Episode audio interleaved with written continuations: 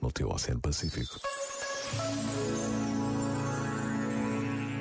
Apesar de tudo, há sempre dias felizes. Ontem, as rádios do Grupo Renascença Multimédia, do qual a RFM faz parte, iniciaram uma extraordinária campanha para valorizar e agradecer o trabalho de todos os profissionais de saúde durante esta pandemia que estamos a atravessar.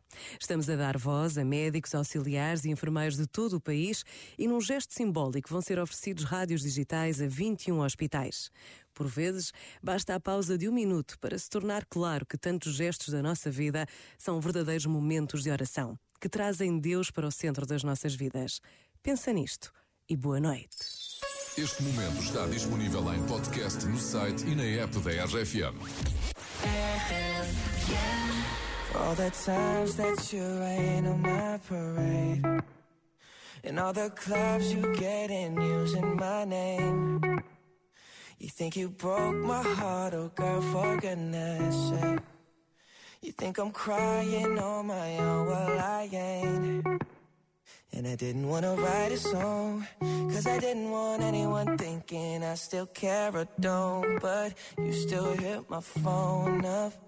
And baby, I'll be moving on. And I think it should be something I don't wanna hold back. Maybe you should know that.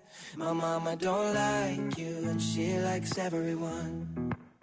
And I never like to admit that I was wrong.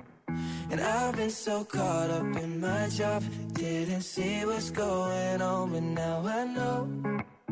I'm better sleeping on my own, cause if you like the way you look that much, oh baby, you should go and love yourself.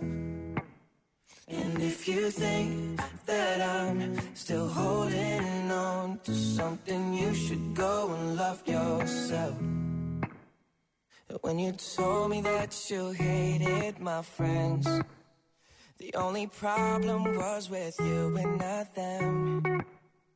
And every time you told me my opinion was wrong, and tried to make me forget where I came from.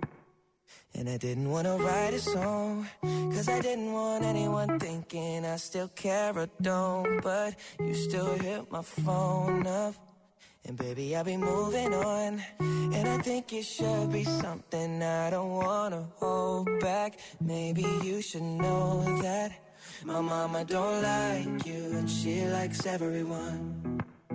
And I never like to admit that I was wrong. And I've been so caught up in my job, didn't see what's going on, but now I know.